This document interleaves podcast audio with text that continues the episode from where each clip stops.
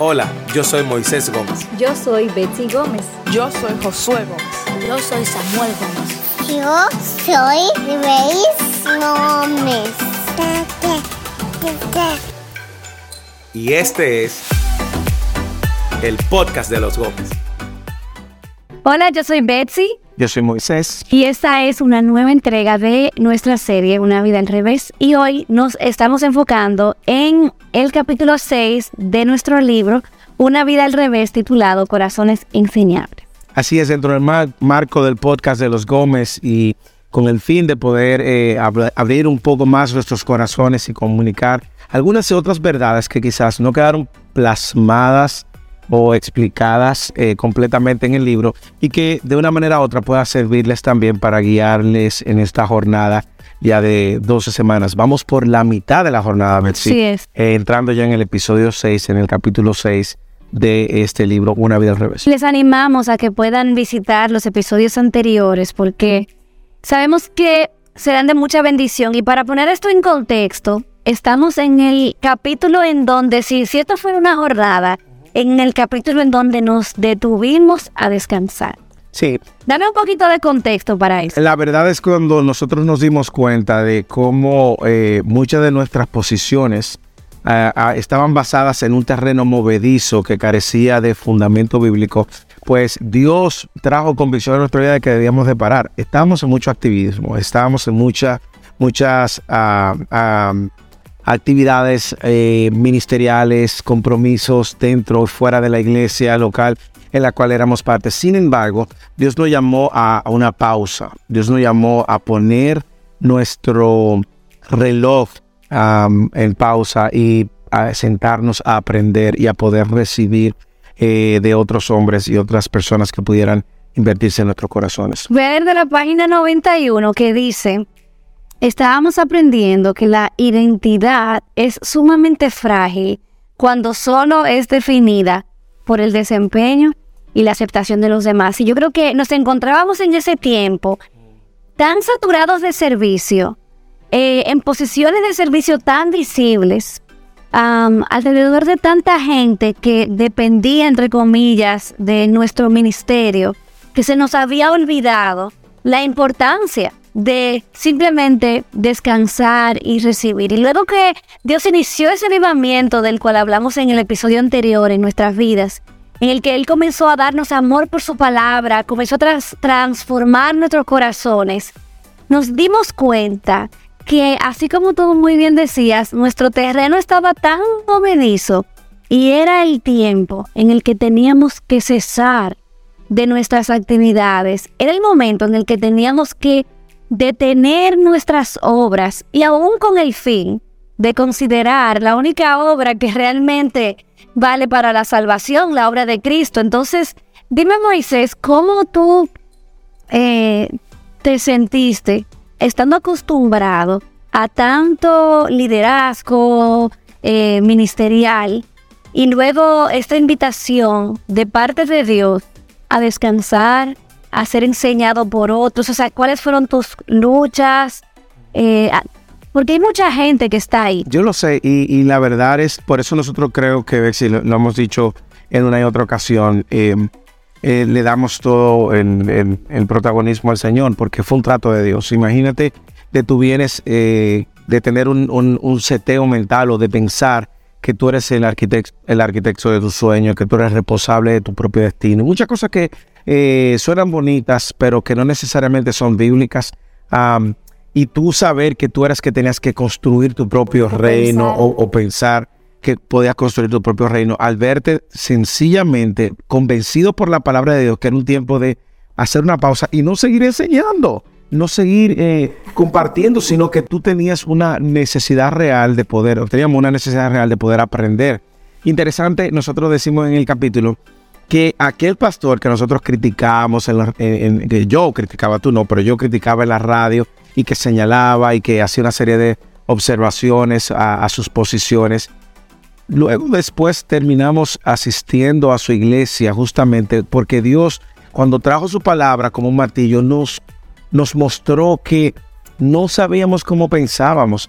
am, y terminamos pues siendo y estando bajo el liderazgo de, de ese pastor. Y yo creo que hay una realidad eh, que mucha gente vive. Y es que una vez se acerca la palabra de Dios y Dios trae claridad, iluminación y ahora comienzas a ver el Evangelio a todo color.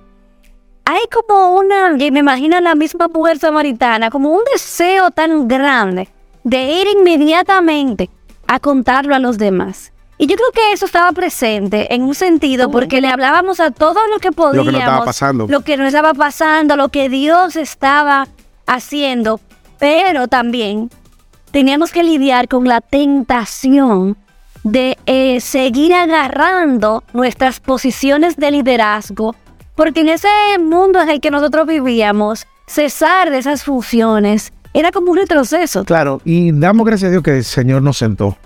Nos sentó por un año. Bueno, nos sentó por más tiempo. Yo creo que nosotros venimos a volver a, re- a- a- a la, actividad ministerial de alguna manera tres años después. Pero literalmente nos sentó por un año. Yo recuerdo incluso que nosotros hasta en las redes sociales en ese momento hicimos un post donde decíamos de que Sabbat, Estamos sabáticos. sabático, porque la verdad es que era, era todo un, un- un proceso de desaprender algunas cosas, de reparar o corregir con la escritura otras cosas y de abrazar y, y ver a la luz de las escrituras nuevas verdades que estuvieron ahí todo el tiempo, pero por alguna razón u otra nosotros no le dábamos el valor, la atención que en ese momento merecía. Y en este capítulo, Bexi, eh, que se llama a sí mismo Un corazón enseñable, nosotros hablábamos y desarrollábamos tres pilares que nosotros pudiéramos señalar a la luz de este recorrido. Eh, ¿Pudiera tú mencionar alguno y yo mencionar otro como tú Sí, quieras? mira, el primer pilar para cultivar un corazón enseñable es una postura abierta para aprender del testimonio y la sabiduría de hombres y mujeres piadosos. En el pasado nosotros pensábamos que éramos lo que teníamos que entregar y siendo tan jóvenes.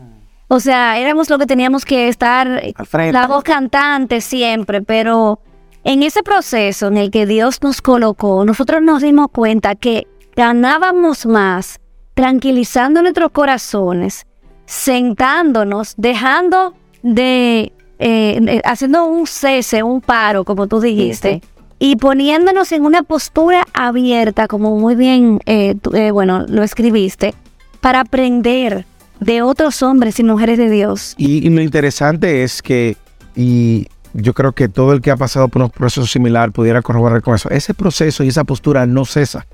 O sea, no significa que hoy ya ese capítulo se cerró. Es que continuamente nosotros mantenemos una postura de estar recibiendo y aprendiendo de otros hombres y mujeres piadosos con más experiencia ministerial, con más conocimiento de las escrituras. Y nosotros tenemos que darle gloria a Dios, Betsy, porque el, el Señor nos rodeó de personas que vivían lo que creían, modelaban estas verdades de una manera que tú lo podías ver. Es que no solamente era la enseñanza, era la manera como la vida adornaba esa enseñanza. Así es. Y cuando tú hablas de esa postura, es un contraste, porque es, es un golpe a tu orgullo. y por eso, como tú bien leíste en, en- en la página eh, que, que leíste al inicio de este episodio, cuando nuestra identidad está afirmada en nuestro desempeño, eso e- e- es, Y en la aprobación de y los la demás. aprobación. Eso es, eso no solamente peligroso, es que totalmente, eh, eh, totalmente movible. eh, pero cuando nosotros vimos que nuestra eh, identidad no estaba en lo que hacemos y que era más importante lo que somos a la luz de lo que el Señor hizo por nosotros, pues nosotros pudimos seguir cultivando y mantenemos todavía un, un corazón enseñable que viene como resultado de ser aplastado por la verdad de las escrituras. Y yo creo que también eso fue algo tan importante para nosotros, porque, por ejemplo, me recuerdo en el pasado, como tú eras siempre, cuando alguien tenía una postura distinta, tú tenías una eh, defensa de lo que tú creías. O sea, era como que siempre eh, había como este espíritu como de debatir o de, de- o de probar quién tiene la razón, versus uno acercarse a hombres y mujeres de Dios y decirles algo tan sencillo como yo quiero que tú me enseñes a orar. ¿Cómo yo puedo leer mi Biblia? ¿Cómo yo puedo estudiar mi Biblia?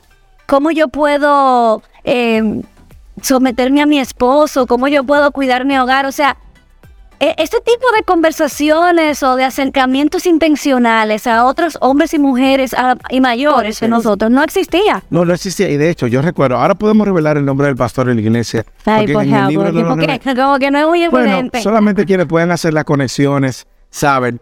Eh, en la iglesia en la cual finalmente terminamos sirviendo fue la iglesia de Bautista Internacional bajo el liderazgo de los pastores de la iglesia y la influencia del pastor Miguel de manera directa. Y digo esto porque hubo un caso muy particular en nuestra primera reunión con el pastor Miguel, donde yo había escrito un libro de 220 páginas. Eh, y había... eso, Moisés? Yo, tiene que estar en un archivo, un archivo por ahí. Pero yo tenía, había hecho la corrección de estilo ya con una persona. Teníamos la carátula, el libro estaba ya casi listo. Imagínate, tú eres el arquitecto. La de- portada. la portada, exacto, el cover. Y, y en esa entrevista, el, el- recuerdo como el pastor Miguel, me, eh, yo le dije, pastor, mire, además, eh, yo acabo de escribir este libro. ¿Qué usted cree? Y me dice, así, con- con toda sinceridad, eh, nadie necesita leer ese libro ahora, créeme. Y me dijo una verdad que me sacudió y que resultó ser cierta. Y es cuando él dice, además, mucho de lo que tú escribiste en ese libro, si no todo, te vas a retractar después. Claro, porque ni siquiera habíamos Fue- como ni siquiera plantado la zapata teológica de nuestra vida. O sea, yo me recuerdo que él te dijo, probablemente, de las cosas que tú escribiste, te vas a retractar, eso va a estar ahí afuera y no vas a estar haciendo bien. Y algo más que él dijo, que lo puedo probar en su propia vida, es que él dijo, tú tienes que convertirte en ese libro. Sí. Y dijo, yo tengo libros que están momento. guardados Estamos hablando 14, 15 años atrás. Exactamente, yo tengo libros que están escritos y guardados porque yo quiero que Dios me dé la vivencia. Y hoy en día hemos visto esos libros publicándose en estos últimos años. Completamente. Y, y nos y ese y vino como resultado de tener un corazón enseñable. Si en, en el ejercicio de alimentarme orgullo yo hubiese dicho, bueno, esa es su opinión, pero yo voy a publicar este libro, está listo, ya listo para salir. No, pero fue justamente el trato de Dios de mostrarnos que en esta temporada donde estábamos aprendiendo y que nos dimos cuenta cuánto necesitábamos aprender, pues el Señor pues fue afirmándonos a través de esa enseñanza. Otro caso también, Betsy, que no podemos dejar eh, de mencionar, que no mencionamos en el libro, pero que también fue de mucha influencia en nuestra vida, fue la vida del pastor Juan José Pérez en, en la ciudad de Santiago, la Y familia su familia. su familia también, cómo nos modelaron la hospitalidad y nos enseñaron que la hospitalidad no depende de tener todo bien establecido para recibir personas, sino tener un corazón hospitalario. El pastor Arocha, su esposa Olga, Bueno, muchas tanta personas. gente. sí. Pero, Pero- sí fue una jornada interesante. Al final, lo que nosotros, nosotros necesitamos aprender, y al sol de hoy todavía, muchas de nuestras conversaciones están llenas de eso, de cómo podemos cultivar ese corazón enseñable de aprender de otros, es que cuando Dios transforma nuestras vidas, cuando Dios ilumina nuestros corazones con la verdad de la palabra, nuestros corazones tienen una tendencia natural a el orgullo, a la arrogancia, a cerrarse. Pero nosotros necesitamos ser, como dijimos en el episodio anterior, la otra cara de ese avivamiento que se produce por la palabra es un corazón enseñado. Entonces ya vimos que necesitamos tener una disposición, una postura abierta para aprender del testimonio y la sabiduría de hombres y mujeres piadosos. Número dos. Bueno, la confrontación es parte de esa apertura, una confrontación bíblica eh, de hermanos justamente que están persiguiendo lo mejor. Antes la confrontación eh, en, otros contextos termina siendo una enemistad, tristemente. Pero nosotros vemos en la escritura en una y otra vez cómo la confrontación bíblica va a traer resultados. Yo recuerdo que a la luz de esa primera, de ese primer pilar que hablamos, esa postura a un corazón enseñable, el pastor Miguel nos invitó, me invitó a mí, él- yo recuerdo que discipulaba un grupo de hombres durante un año y yo fui una de esos grupos que durante un año fue, y ahí muchos de, de, de mis luchas fueron confrontadas, fueron confrontadas en esas discusiones que se generaban en, en la sala de su casa con otros hombres también que estaban siendo formados. Es que yo Por e- creo que eso es, lo, eso es lo que es natural y saludable. O sea, si yo tengo una relación contigo, ¿ok? O yo tengo una relación con una mujer mayor y yo me, me pongo a la disposición, yo quiero que tú me enseñes, yo quiero aprender. Lo lógico es que si esa persona está y de manera intencional ayudándome, es que me va a traer la verdad acerca de áreas en mi vida que ella ha visto que necesitan ser conformados a la verdad de Dios. Y por eso yo creo que esa es la tensión que nosotros vamos a encontrar muchas veces en este caminar, de que una persona que genuinamente te ama y que está, ha, ha entendido a la luz de las escrituras cuál es su rol como hermano en Cristo, va a tener una confrontación bíblica que su fin no es humillarte, como decimos en el libro.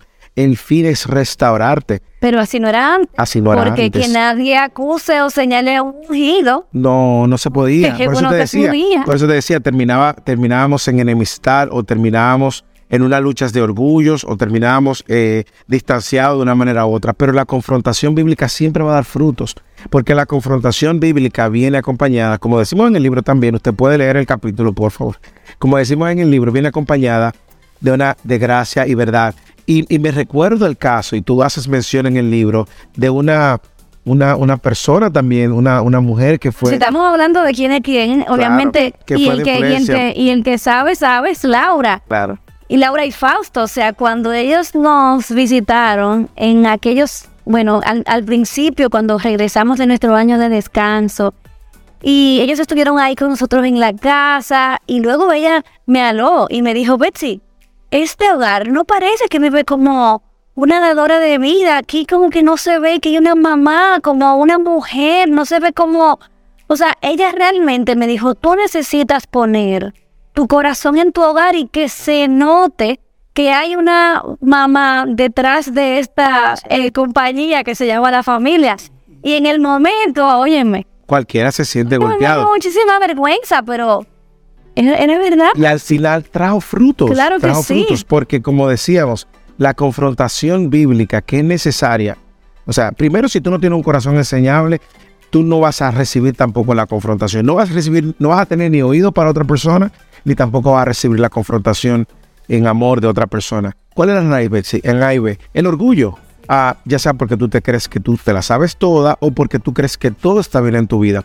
Sin embargo, la vida cristiana y la vida cristiana que nosotros vemos de iglesia es una, es una vida formada en la comunidad, desarrollada en el ámbito de la iglesia local, con hermanos que cuidan al otro hermano, que son intrusivos en la vida de otros hermanos y que por amor al hermano van a venir, no con murmuración, no con chismes, sino van a venir en amor a tener las conversaciones incómodas que muchas veces nadie quiere tener, pero que son necesarias. Porque nosotros sacamos de nuestra ecuación por muchos años la idea de que los hermanos son instrumentos de Dios, medios de gracia para ayudarnos a crecer. Bueno, yo tengo que confesarte que, por ejemplo, nosotros aún en el ministerio éramos personas que nos encantaba estar de- en- dentro como de los grupos, entre la gente. O sea, después del servicio nos vamos a comer, pero nadie metido en mi casa. Sí, sí. O sea, así era. Y me da muchísima pena decirlo.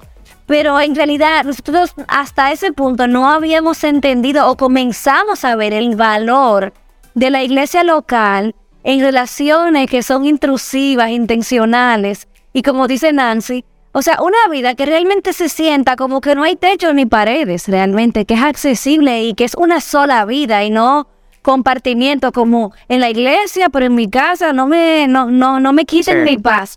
Y yo quiero, y yo quiero decirle a cualquier persona que Dios le ha puesto al lado un, un hermano o una hermana genuinamente interesado en su madurez, en su crecimiento espiritual, atesore eso, porque es un medio de gracia. Amén. Dios de una manera u otra va a permitir que esas personas vengan a nuestras vidas.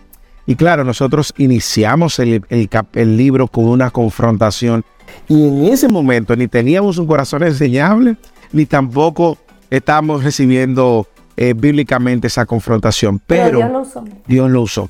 Sin embargo, damos gracias a Dios por, por la vida también de nuestro hermano Lázaro. Entonces, El tercero, tercer pilar. tenemos que tener una apertura, ser enseñados y ser intencionales, a darle la bienvenida a que otros nos enseñen. Tenemos que ser proactivos a la hora de recibir la confrontación Bíblica. para hacer bíblica, confrontación bíblica, hacerlo en humildad, con un corazón enseñable. Y el número tres es que tenemos que tener esa intención de cultivar una vida de transparencia, que más o menos es lo que hemos hablado ahora, Y rendición. y rendición de cuentas en el contexto de la iglesia local. Porque también pasa eso, que estamos en la iglesia, pero luego no te metas en mi vida. Sí. Y a veces nosotros se nos olvida que una de las palabras más eh, usadas en el Nuevo Testamento es la palabra los unos a los otros. Eh, dejando claro una dirección de cómo la iglesia luce. Mm, cuando usted eh, ha sido formado en una cultura probablemente donde usted no, cuenta sus cosas o cuidado, o donde tu reputación es tu identidad y es más importante que cualquier cosa, donde tú eres capaz de ocultar tus pecados para no perder una posición o para no perder una reputación, entonces tú estás perdiendo de vista el ejercicio mismo que Dios nos invita, como dice Santiago, a confesar nuestros pecados unos a otros, a ser transparentes eh, y también a rendir cuentas. ¿Por qué muchas veces no nos gusta tampoco rendir cuentas? ¿Por qué no nos gusta ser transparentes? Por lo mismo, el mismo problema del pilar número uno, el mismo problema del pilar número dos, el orgullo. Así es. Nosotros queremos que la gente tenga una mejor eh, idea de lo que nosotros realmente somos. Así es. Entonces a veces nosotros perdemos la oportunidad también de abrazar nuestra madurez y crecimiento en este proceso de santificación a la luz de tener que ser transparente y rendir cuentas. ¿Sabes qué maravilloso? Y yo hablaba con uno de nuestros hijos esta semana, que yo le decía, cuando nosotros realmente somos definidos por la obra perfecta de Cristo en nuestro lugar, cuando son sus obras realmente las que nos justifican delante de Dios, entonces perdemos todo el miedo de confesar nuestro pecado. Porque al final lo que nos hace ese pecado confesado es colocarnos a los pies de la cruz.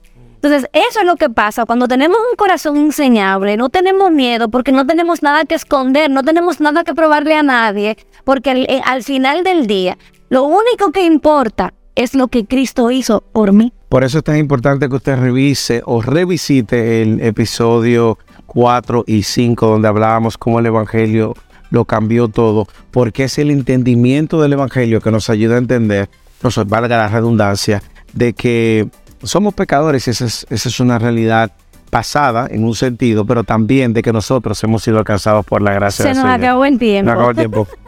Bueno, ¿Cuál es el ancla? el ancla es un corazón enseñable requiere de transparencia y de rendición de cuentas. Y junto con ese ancla, yo quiero lanzarte un reto. Trae al Señor, ¿qué es lo que te detiene a tu cesar de tus obras para disfrutar a Jesús, para aprender, para sentarte eh, y también para cultivar estas características que son propias de un corazón enseñable. Bueno, se nos acabó el tiempo, como tú dijiste, no se diga más. Nos vemos en el próximo episodio del podcast de los Gómez. Recuerde con el hashtag Una vida al revés. Compártanos de qué manera el Evangelio también ha transformado su vida, ya sea mandándonos un mensaje eh, directo a nuestras cuentas o ya sea grabando algún clip para compartirlo. Dios les bendiga. Y este es el podcast de los Gómez.